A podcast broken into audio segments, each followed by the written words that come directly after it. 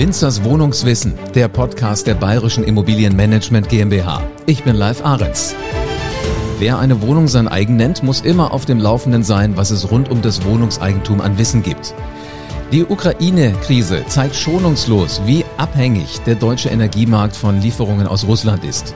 Die Kosten für Strom und Gas steigen durch den Krieg ins scheinbar unermessliche. Mieter und Wohnungseigentümer machen sich Sorgen, ob sie die hohen Kosten überhaupt noch bezahlen werden können. Aber wie bestimmt sich der Preis für Strom eigentlich?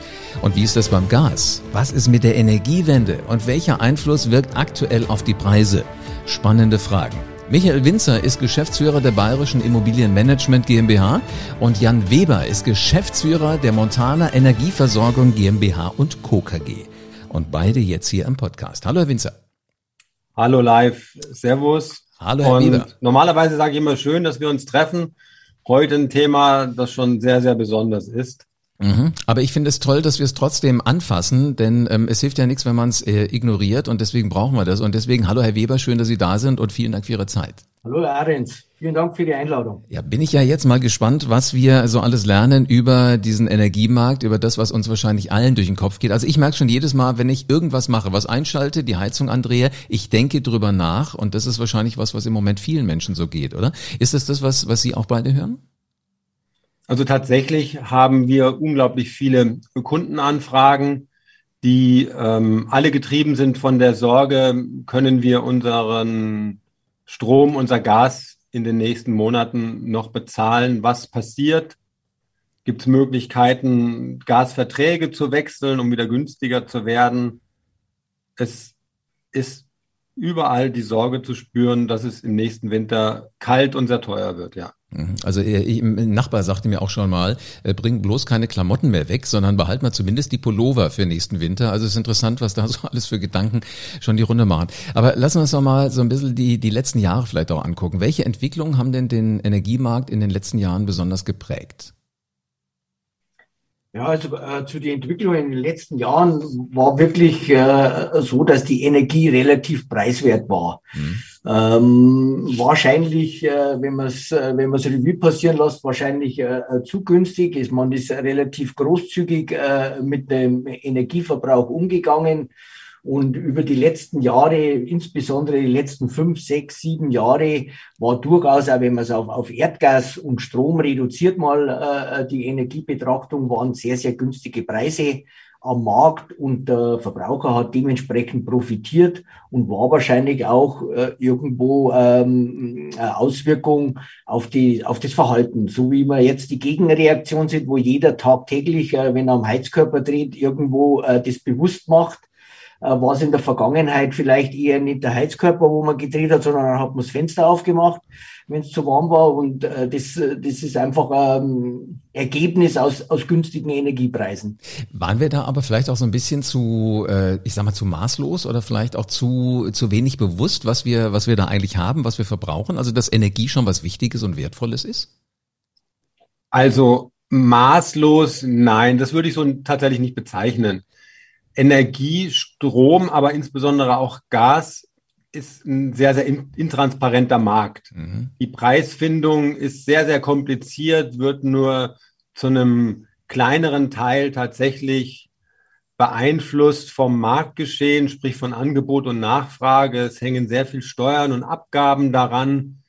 Es ist nicht ganz einfach, einen Überblick zu bekommen, was kostet mich wirklich eine verbrauchte Energieeinheit was sind Strom und Abgaben.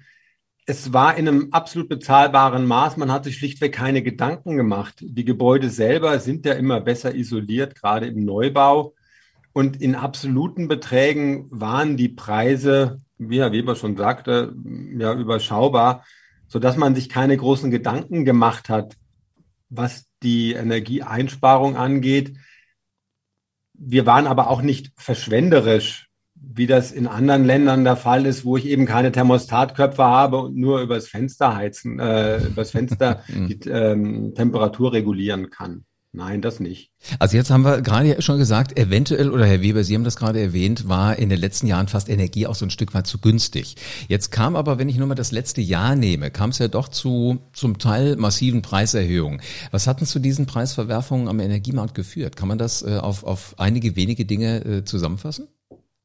Ja, würde ich schon äh, so resümieren. Also dieser, dieser Preisanstieg begann relativ schleichend, so dass man eben gar nicht das so im ersten Moment oder die ersten Wochen, Monate gar nicht so richtig registriert hat. Es war immer so ein kontinuierlicher Anstieg, der der, der Energiekosten, äh, sprich Erdgas und Strom. So beginnend würde ich sagen, April, Mai, da war einer der wesentlichen Punkte in der Erdgasversorgung, dass die, die, dass eine relativ kalte Witterung im April, Mai war. Der ein oder andere kann sich vielleicht nur erinnern, also deutlich unterhalb der Norm und die Speicher an die Belastungsgrenzen gegangen sind, währenddessen normalerweise bei einer normalen Witterung im Mai begonnen wird, die Erdgasspeicher aufzufüllen, war hier noch immer Entnahme aus den Speichern, sodass wir in den Sommer mit komplett leeren äh, Speichern äh, reingegangen sind. Und dann hat man festgestellt, dass die Speicher auch nicht wirklich befüllt werden in den Sommermonaten. Und, und so hat sich diese, diese Situation kontinuierlich äh, verschärft und führte dann eben, weil die, die Commodities einfach voneinander abhängig sind, äh, in beiden Bereichen Erdgas und Strom einfach zu Preisanstiegen, die kontinuierlich nach oben gingen und, und gegen Ende des Jahres äh, durchaus, wie Sie eingangs in der Frage erwähnt haben, äh, eskaliert sind, in Anführungszeichen, ja. Wenn, wenn Sie sagen, eigentlich so im, im Sommer nutzt man die Zeit, um die, die Speicher wieder zu füllen, warum haben wir das denn im letzten Jahr nicht gemacht? Ja, das ist, das ist ein reines wirtschaftliches Instrument äh, bis dato in der deutschen Energieversorgung. Das haben äh, wirtschaftlich denkende Unternehmen, äh, wurden leider auch Großteile der Speicherkapazitäten, die in Deutschland vorhanden sind, circa 50 Prozent wurden auch in, in ausländische Hände gegeben, die unter Umständen dann hier nicht so das Interesse gesehen haben oder auch aus wirtschaftlichen Gründen diese Speicher zu füllen, weil im Sommer das Gas vielleicht zu teuer war, dass es im, im im Winter nicht äh, mit, äh, mit Aufschlag verkaufen kann. Und so hat sich da das eine zum anderen ergeben. Ähm, und, und, und so kam es hierzu, das ist ein Punkt, äh, der zu so einer Verschärfung geführt hat. Wir hatten, das vielleicht noch ergänzend, natürlich zum Jahreswechsel 2020, 2021 eine staatlich bewusste Preiserhöhung beim Gas und beim Strom durch die Einführung der CO2-Steuer. Mhm. Damit weil du das vorhin schon sagtest, die Energiewende, die spielt da natürlich auch eine Rolle. Der Staat versucht über einen erhöhten Preis die Menschen zu sensibilisieren. Vielen fällt es auf beim Tanken, weil dort die CO2-Steuer natürlich auf den Erdölpreis, Benzin, Diesel auch niedergeschlagen hat, so eben auch bei Gas und Strom. Das war so der erste kleine Preistreiber, der erste Kick. Und neben dem kalten April, Mai letzten Jahres natürlich auch die Wirtschaft, die enorm in äh, Tritt kam durch ähm, das Auslaufen der Corona-Krise. Man hat überall wieder geöffnet und man kennt es ja insbesondere ähm, unter dem Stichwort Chip-Problem. Aber es ist eben nicht nur das Chip-Problem gewesen am Weltmarkt, sondern durch die sehr, sehr verzahnten vernetzten Abhängigkeiten in den Lieferketten kommt es eben auch zu Energieproblemen bei der Nachfrage. Mhm. So, so, ein Chip muss mich ja eigentlich als Verbraucher auch nicht interessieren, weil ich habe ja Produkte, wo die Chips drin sind. Also ich merke das ja nicht direkt. Äh, Strom und Gas ist ja ähnlich. Das sind ja keine Produkte, die ich mal eben im Baumarkt oder beim Discounter kaufe. Wie funktioniert denn der Handel für den Einkauf von Strom und Gas überhaupt? Also wenn wir als Immobilienwirtschaftler einkaufen, dann machen wir das in der Regel beim städtischen Versorger. Mhm. In München, bei den Stadtwerken München oder wo auch immer die angesiedelt sind. Jede äh, Großstadt, jeder Kreis hat seinen regionalen Versorger. Das ist so der Klassiker, wo auch derjenige, der seinen Strom bezieht oder seinen, sein Gas für die Gasetagenheizung bezieht, normalerweise anfragt. Wenn man jetzt größer ist, so wie wir, dann poolen wir unsere Gasmengen, die wir haben und fragen bei Gashändlern an. Mhm. Einer dieser Gashändler, mit dem wir ähm, sehr partnerschaftlich zusammenarbeiten, ist eben die Montana. Und die Montana wiederum hat ganz andere Möglichkeiten, Gas einzukaufen, Herr Weber. Das ist richtig, ja. Ähm, äh, grundsätzlich bedient sich äh, der Gaslieferant üblicherweise äh, orientiert am Börsenhandel. Vieles läuft da außerhalb vom, äh, von der Börse. Das ist der sogenannte OTC-Handel, wo man eben mit Partnern, äh, mit Händlern entsprechende Produkte handeln kann. auch natürlich die Zukunft. Und ähm, das nennt man OTC-Handel, aber immer Referenz ist natürlich die Börse, äh, die hier die Preise vorgibt und daran orientiert sich das Spielchen. Und da gibt's verschiedenste Produkte, äh, die eingekauft werden können äh, über ein Jahresprodukt, über äh, Season äh, bis, bis monatlich und, und natürlich auch der Spotmarkt, also, also wo man sich täglich eindeckt. Hm, also im Grunde genommen das, was ich so im Supermarkt mache, äh, einzelne Produkte auswählen, das ist das, was Sie auch im Strommarkt machen. Richtig. Ist aber halt so eine, so eine ganz andere Idee und Sie sorgen ja dafür, damit, dass Sie das clever machen, dass ich mir keine Sorgen drum machen muss. Wo kommt das her? Ähm, jetzt stelle ich mir vor, Januar wird der Verbrauch ziemlich hoch sein, schon alleine des Wetters wegen. Äh, wie ist denn das so im August zum Beispiel? Also wirklich, wenn dann Hochsommer ist und wenn ich im, im Traum nicht dran denken würde, jetzt die Heizung anzumachen? Also das ist eben die Herausforderung in der Energielieferung, insbesondere im Erdgas, dass ich extreme Schwankungen habe, wie Sie angesprochen haben, äh, Januar, August. Nicht, und, und noch darüber hinaus habe ich natürlich auch äh, in, in einem kalten Monat extreme Schwankungen. Gutes mhm. Beispiel ist da vielleicht das aktuelle Jahr 2022 äh, glaube ich, wo Anfang Januar Temperaturen von, von 9 Grad vorgeherrscht haben und gegen Ende des Monats ging es dann runter auf Minusgrade. Und das ist eben die Herausforderung für den einzelnen Energielieferanten, diese Mengen zu strukturieren und auf den, genau auf den Bedarf vom Kunden äh, zuzuschneiden. Jetzt bin ich ja als Wohnungseigentümer so, so ein Kunde. Ich habe in meiner Eigentumswohnung aber ja doch irgendwie keine Möglichkeit, das Gas für meine Heizung oder den Strom für den Aufzug für die Treppenhausbeleuchtung selbst einzukaufen. Äh, wie funktioniert denn der Energieeinkauf in der Immobilienwirtschaft ganz genau? Ganz genau ist eben so, es gibt verschiedene Modelle, äh, die, ähm, die der Hausverwalter, der Immobilienverwalter äh, wählen kann. Der Energielieferant richtet sich da maßgeblich nach dem äh, nach dem Wunsch des Kunden. Und da gibt es eben die Produkte, dass man Preise fixieren kann über einen Zeitraum X. Grundsätzlich ist es so, dass man in der Immobilienwirtschaft oftmals Wohnungseigentümergemeinschaften vertritt, die äh, gesetzeskonform auch äh, äh, privat als Privatkunden geführt werden. Und, und da gilt immer nur eine begrenzte Anzahl von äh, Vertragsdauer. In der Regel sind es so zwei Jahre, wo man, wo man Verträge fixieren kann. Ich glaube, Herr Winzer, Sie sind da auch äh, in die Verwalterverträge an gewisse maximale Laufzeiten gebunden. Ja, weil eine Wohnungseigentümergemeinschaft nach dem Gesetz, nach dem bürgerlichen Gesetzbuch tatsächlich Verbraucher ist, wie wir beide auch live, du und mhm. ich, mhm. oder Herr Weber, wir drei. Und da gelten eben vertragliche Laufzeitbeschränkungen, die nicht anders sind wie beim Fitnessstudio oder beim Mobilfunkvertrag. Und deswegen geht alles, was länger ist als zwei Jahre, tatsächlich nur mit einem originären, echten Beschluss in der Eigentümerversammlung. In den Verwalterverträgen ist das ausgeschlossen. Das ist das, was ich vorher schon sagte. Normalerweise, wenn ich äh, viele kleine Mandate habe, mache ich mir keinen großen Kopf und gehe zum Gasversorger meines Vertrauens, in der Regel derjenige, der auch die Grundversorgung macht, in München die SWM, und schließe dort einen Jahresvertrag und bekomme dann einen festen Preis für ein Jahr. Und wenn der Vertrag nicht gekündigt wird, setzt der Gasversorger einen neuen Preis fest. Wenn der höher ist, habe ich ein außerordentliches Kündigungsrecht und muss dann gucken, wo ich das Gas sonst woher bekomme.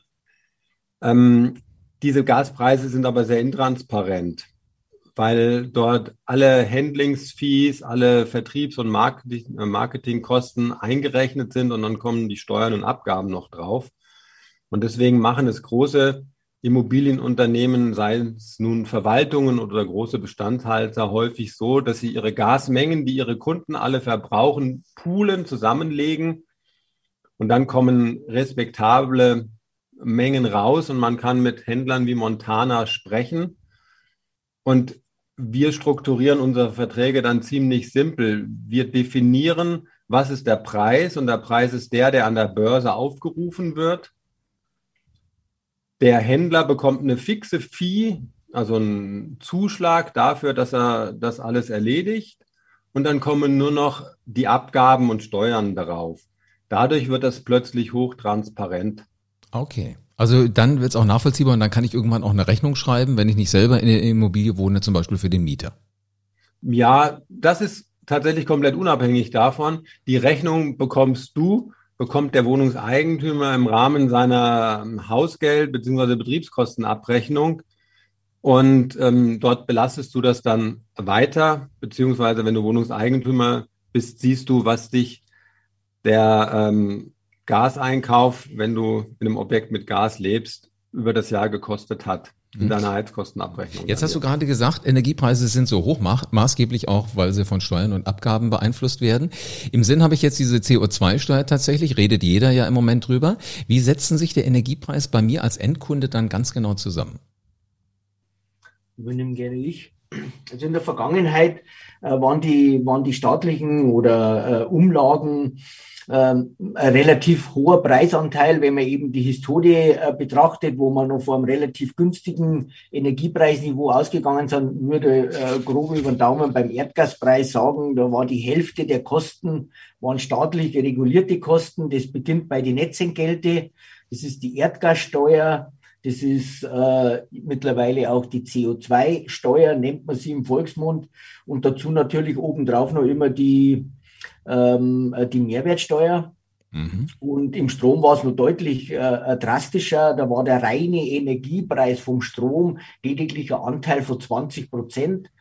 Der restliche, äh, die restlichen Kosten im Strompreis waren EEG-Umlage kennt man wahrscheinlich und da gibt es sechs, sieben Umlagen, da gibt der Stromsteuer, so dass in Summe der reine Strompreis beim Verbraucher lediglich 20 Prozent ähm, äh, vom tatsächlichen Strompreis an der Börse abhängig war. Dieses Verhältnis hat sich jetzt in die letzten Monate deutlich verschoben, weil der Energiepreis so angestiegen ist, ist natürlich auch das Verhältnis für die, äh, zu den Umlagen deutlich äh, geringer geworden oder, oder der Energiepreis hat einen deutlich höheren Anteil. Herr Weber, lassen Sie uns doch mal reingucken in die aktuelle Situation am Energiemarkt. Wie schaut es da jetzt im Moment gerade aus? Äh, die aktuelle Situation am Energiemarkt, die ist extrem volatil, einfach äh, beginnend äh, im, im, im letzten Jahr, aber mit der Eskalation natürlich jetzt jüngst in der, in der Ukraine ist der Markt natürlich sehr angespannt. Auch die täglichen Aussagen, äh, Bezahlung in Rubel, Gegenstatement äh, von den Europäern und, und, und. Das schürt natürlich hier immer die Ängste bei sämtlichen Händlern. Gilt ja nicht nur in den Energiebörsen, gilt ja durchaus auch für andere Börsen die hier einfach äh, deutliche Auf- und Abbewegungen haben, aber insbesondere in der Energie ist natürlich eine ganz äh, hohe Volatilität mittlerweile auch äh, innerhalb von wenigen Tagen. Also vorhanden. wenn da so eine Volatilität drin steckt, das macht das Leben eines Immobilienverwalters, äh, Michael, ja nicht gerade leicht. Welche Möglichkeiten äh, hat ein Verwalter denn überhaupt jetzt noch äh, günstig, vielleicht mal in Anführungszeichen, Energie einzukaufen? Ja, günstig mit Sicherheit in Anführungszeichen, das ist absolut richtig. Das ganze Preisniveau auch für die Zukunft ist deutlich angestiegen im Vergleich zu den Vorjahren. Aber man hat natürlich immer die Möglichkeit, auch Preise äh, zu fixieren, insbesondere bei, bei so einem äh, Abnahmevolumen von der Bayerischen Immobilienmanagement. Das sind natürlich Mengen, die auch tatsächlich gehandelt werden können. Äh, ein kleines Einfamilienhaus kann man nicht äh, irgendwo an der Börse direkt handeln. Da funktionieren die Mechanismen dann eben in, über irgendwelche äh, äh, Bündelung von, von, mehreren Kunden, aber bei so einem Volumen wie der Bayerischen Immobilienmanagement kann man natürlich aktiv mit den Mengen handeln und kann auch Preise fixieren, die natürlich aktuell auf einem sehr, sehr hohen Niveau sind und dann mhm. natürlich auch über den vereinbarten Zeitraum gelten. Und das ist auch immer, immer wieder die, die Thematik, was in der Immobilienwirtschaft vorherrscht. Man, äh, man kauft ja für einen Dritten eigentlich ein. Und, und da kann man natürlich gerne auch äh, den falschen Zeitpunkt äh, erwischen. Das wissen wir immer alle nicht, äh, wann es der richtige Zeitpunkt war. Und bei so einer langsamen, kontinuierlichen Anstieg ist man natürlich auch äh, immer ein bisschen abgeschreckt, so ein ansteigendes Niveau zu fixieren. Kennen wir aus allen unseren Kundengruppen, weil man einfach auch verwöhnt ist vor der Vergangenheit. Der Herr Weber hat meinen Vornamen angenommen. Live, du hattest ja mich angefragt. Äh, sorry, ja, ich dachte, weil du der Immobilienverwalter eigentlich bist. Gar kein Thema. Nein, das passt wunderbar. Der Herr Weber hat ähm, im Prinzip ähm, das meiste schon gesagt, was äh, du von mir wissen wolltest. Als Immobilienverwalter hast du fremdes Vermögen. Mhm. zu managen und ähm, darfst deswegen nicht spekulieren. Ähm, deswegen dürfen wir unsere Instandhaltungsrücklagen auch nicht in irgendwelche ETF-Fonds oder Indexfonds oder sonst was investieren, sondern haben sie auf einem sehr, sehr langweiligen Sparbuch liegen, wo wir im Moment nicht mal Zinsen bekommen, sondern Zinsen zahlen. Beim Gas ist das im Prinzip nicht anders und beim Strom. Wir könnten natürlich, so wie der Herr Weber das sagt, ähm, über einen längeren Zeitraum, das sind dann die sogenannten Forward-Future-Geschäfte, einen Preis fixieren. So. In der heutigen Zeit, wo der Preis sowieso extrem hoch, extrem hoch ist, am, am Spotmarkt, also wenn ich täglich einkaufe, sind auch die Preise über sechs Monate oder ein Jahr nicht sehr viel günstiger. Interessant wird es dann erst, wenn man sich heute festlegt, für drei oder vier Jahre einzukaufen. Große Bestandshalter machen das jetzt auch. Dann werden die Preise äh, doch messbar günstiger. A, haben wir das Problem als Verwalter, wir dürfen das nicht, weil unsere Verträge uns die Kompetenz nicht einräumen. Und äh, B, äh, bräuchten wir dann Beschlüsse, in Eigentümerversammlungen. Und der okay. Gasmarkt heute, der ist absolut verrückt, denn wenn ich bei Herrn Weber oder wem auch immer anrufe und frage, was ist der Preis für einen Kontrakt über vier Jahre, nennt er mir den Preis und bindet sich 15, wenn ich Glück habe, vielleicht 30 Minuten. So, allein die Einladung, eine Eigentümerversammlung mit den notwendigen Tagesordnungspunkten vorzubereiten und durchzuführen, dauert knapp vier Wochen. Mhm. Das heißt, wenn die Abstimmung ist, ist der Preis schon lange nicht mehr gültig. Wir müssten also in der Versammlung dann den Händler anrufen, um nachzufragen, wie hoch ist der Preis, den er mir aufruft um dann so einen drei- oder vier Jahresvertrag zu machen. Mhm. Und dann möglichst auch nicht so lange diskutieren, damit der Preis immer noch gilt und man nicht die halbe Richtig, Stunde wieder genau. verstehe. Mhm. Tatsächlich für den Stand heute, sofern es nicht ähm, bereits fixierte Preise gibt. Es gibt ja andere Verwalter, die haben vielleicht einen Jahres-, einen Zweijahresvertrag geschlossen, der noch aktuell läuft. Bei uns ist es anders. Wir bedienen uns eben am Spotmarkt. Heißt das, durchzuatmen und das auszusitzen. Wir mhm. müssen warten, was der Krieg macht. Wir alle hoffen, dass Herr Putin irgendwann versteht, dass das alles Unsinn ist, was er da gerade betreibt. Aber wir wollen jetzt hier nicht politisieren an dieser Stelle. Und ähm, es im Markt wieder eine Berechenbarkeit gibt. Und wenn die da ist und die Unsicherheit raus ist, werden sich die Preise auch stabilisieren und wieder in äh, vernünftige Richtungen, nämlich nach unten gehen. Mhm, also es klingt ja im Moment wenig optimistisch. Ähm, wie ist denn der Ausblick, wenn wir nicht nur von jetzt auch, äh, ausgehen, sondern auf die, auf die nahe Zukunft oder auch auf die mittlere Zukunft im Energiemarkt? Ähm, Herr Weber, was, was äh, geht Ihnen da durch den Kopf? Also äh, grundsätzlich ist das erklärte politische Ziel ist, äh, dass man die Energieimporte aus Russland deutlich reduzieren will. Ich glaube, auch unabhängig wie jetzt der weitere Verlauf bei dem Konflikt äh, kurzfristig ist, wird es einfach so sein, dass wir hier äh, dieses politische Ziel weiter verfolgen werden. Und das ist mit Sicherheit, äh, kann das nicht auf dem Preisniveau, was wir aus den vergangenen Jahren kennen, realisiert werden. Da ist einfach von einer deutlichen Teuerungsrate im Bereich Energie auszugehen, mittelfristig. Mhm. Äh, können Sie denn äh, beide schon abschätzen, wie hoch die konkreten finanziellen Auswirkungen für Mieter und für Wohnungseigentümer sind, sein werden? Herr Weber, das wissen Sie. Ja, würde ich, würde ich gerne was dazu sagen. Ich habe mal so näherungsweise, Herr Winzer, so ein Verbrauch von einer Wohneinheit, kann man den mit so mit 7500 Kilowattstunden mal annehmen, was der Wärmebedarf hat? Ja, ja. Das ist ein guter Durchschnitt. Ja. Also so zum Vergleich, vielleicht das Einfamilienhaus liegt irgendwo zwischen 20 und 25.000 Kilowattstunden Erdgasbedarf. Wenn es, wenn es sogar mal klassischer Bau ist aus die 90er oder, oder aus die Nullerjahre, wo die Wärmedämmung noch nicht so extrem war, liegt man irgendwo bei 20 bis 25.000 Kilowattstunden im Einfamilienhaus.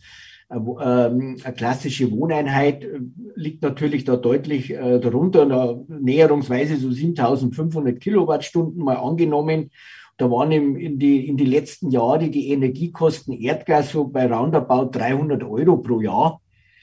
Und das hat sich aber 2021 durch den extremen Preisanstieg, insbesondere gegen Ende des Jahres, schon relativiert und hat sich da mehr oder weniger verdoppelt im vergangenen Jahr. Die, die, die Energiekosten und der Ausblick für die kommende oder für das laufende Jahr wird nochmal eine, so wie es aussieht. Wir wissen alle nicht, was die nächsten Monate bringen. Das muss man wirklich immer mit einem kleinen Fragezeichen oder große Fragezeichen versehen. Kann man aber davon ausgehen, dass gegenüber 2021 fast nochmal eine Verdoppelung stattfindet. Wahnsinn. Also es wird alles richtig teuer.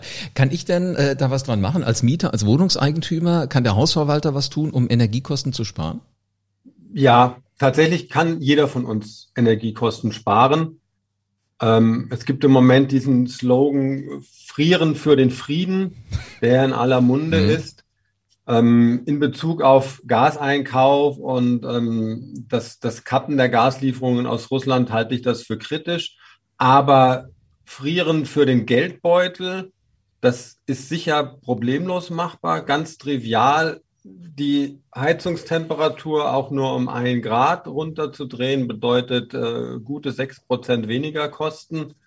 Zwei Grad umso mehr. Wenn Sie statt zu baden in die Dusche steigen, statt fünf Minuten nur noch zwei Minuten duschen, sind das wirklich messbare Einsparungen. Herr Weber und ich haben das mal diskutiert. Allein das, das Ändern des Verbrauchsverhaltens kann 20 bis 25 Prozent Energiekosten einsparen. Als Verwalter habe ich äh, weniger Möglichkeiten. Ich kann nicht die Heizung per se abstellen.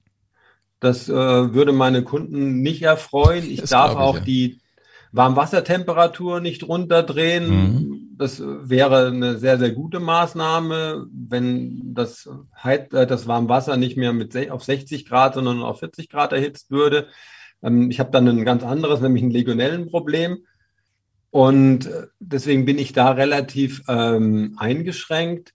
Aufgrund der aber auch mittelfristig steigenden Energiekosten, die wir haben werden, wie es Herr Weber schon gesagt hat, werden wir uns mit unseren Kunden einfach äh, vordringlich über Energieeinsparmaßnahmen, die auf der baulichen Seite möglich sind, unterhalten werden müssen. Also man kann reden, es gibt Dinge, die man tun kann. Sie liegen nicht so auf der Hand, also man muss da vielleicht auch mal so ein bisschen um die Ecke denken. Herr Weber, Michael, vielen herzlichen Dank für spannende Geschichten. Oder gibt es da noch einen Gedanken, Herr Weber? Ja, äh, zu der Einsparpotenzial, was der Herr Winzer angesprochen hat, das würde ich sogar ein bisschen relativieren. Frieren sehe ich da gar nicht so so, dass man deshalb frieren muss in seiner Wohnung, um so eine Einsparpotenziale zu setzen oder umzusetzen, sondern durchaus einfach äh, ein bisschen mehr mitdenken, äh, konsequenter äh, handeln. Das heißt, so eine Raumtemperatur um ein Grad zu reduzieren, deshalb friert man noch nicht, hat aber, aber ein riesen Einsparpotenzial die Regelung, vielleicht äh, ist einmal ein ganzer, ist ein Raum den ganzen Tag beheizt, ich bin aber nur äh, abends in diesem Raum. Das sind mhm. alles so Möglichkeiten, ohne Komfort Busen äh, wirklich Einsparungen zu erzielen. Ja. Also das Kinderzimmer zum Beispiel nicht hochheizen, wenn die Kids in der Schule sind. Das wäre schon mal sowas, oder? Einen halben Tag spare ich mir da. Ja. Könnte ja so ein Weg sein. Ich glaube, wir werden alle viel lernen in der nächsten Zeit. Aber wissen Sie was? Irgendwie, ich finde sowas auch immer gar nicht so schlecht einfach Dinge mal verändern, hinterfragen. Wenn wir irgendwann wieder heizen können, weil wir wieder irgendwo Gas herkriegen, warum nicht? Aber jetzt erstmal irgendwie drüber nachdenken, was machen wir da alles so richtig und falsch. Vielen Dank für ähm, spannende Einsichten in den Energiemarkt. So, und dann lass mal gucken. Ich, also ich mache mir immer Notizen, was da so alles wichtig ist. Also klar, ich habe auch die Sorge, kann ich mein Gas noch bezahlen? In den letzten Jahren war es aber irgendwie immer zu günstig. Haben wir gerade eben gehört, die Speicher sind leer, die sind nicht so aufgefüllt worden, wie man äh, das gerne wollte. Und der Preis ist einfach hoch. So, der Markt ist angespannt. Das kriegt mittlerweile jeder im Moment mit. Nicht zuletzt wegen der Ukraine-Krise, wegen des Kriegs, äh, wegen dem, was Russland sich da so alles durch den Kopf gehen lässt. Dann soll demnächst eventuell in Rubel bezahlt werden. Also da ist viel Unsicherheit. Wenn die erstmal raus ist, dann wird es wieder spannend. Aber die Kosten haben sich 2021 verdoppelt und das könnte sich nochmal verdoppeln. Kommt also einiges auf uns zu, es sei denn, wir denken darüber nach, wie wir sparen können. Ein Grad weniger Temperatur im Zimmer heißt sechs Prozent weniger Kosten. Zwei Grad dann entsprechend zwölf. Das muss man nochmal hochrechnen. Und vielleicht duschen statt dem klassischen Baden. Also wir können doch da immer was machen. Winzers Wohnungswissen. Das ist der Alltag für Bayerische Immobilienmanagement GmbH und die Mitarbeiter. Dein Verwalter kennt sich bestens damit aus, was Immobilieneigentum angeht und sie kümmern sich um all deine Ideen für Wohnungen oder Häuser. Hier bekommst du den rundum sorglos Service von echten Profis. Alle Wohnungs- und Miethauseigentümer, damit ihr nichts verpasst, am besten den Winzers Wohnungswissen Podcast jetzt abonnieren und gerne eine 5-Sterne-Bewertung dalassen. Dann bleibt mir nur noch zu sagen, bis zur nächsten Folge von Winzers Wohnungswissen.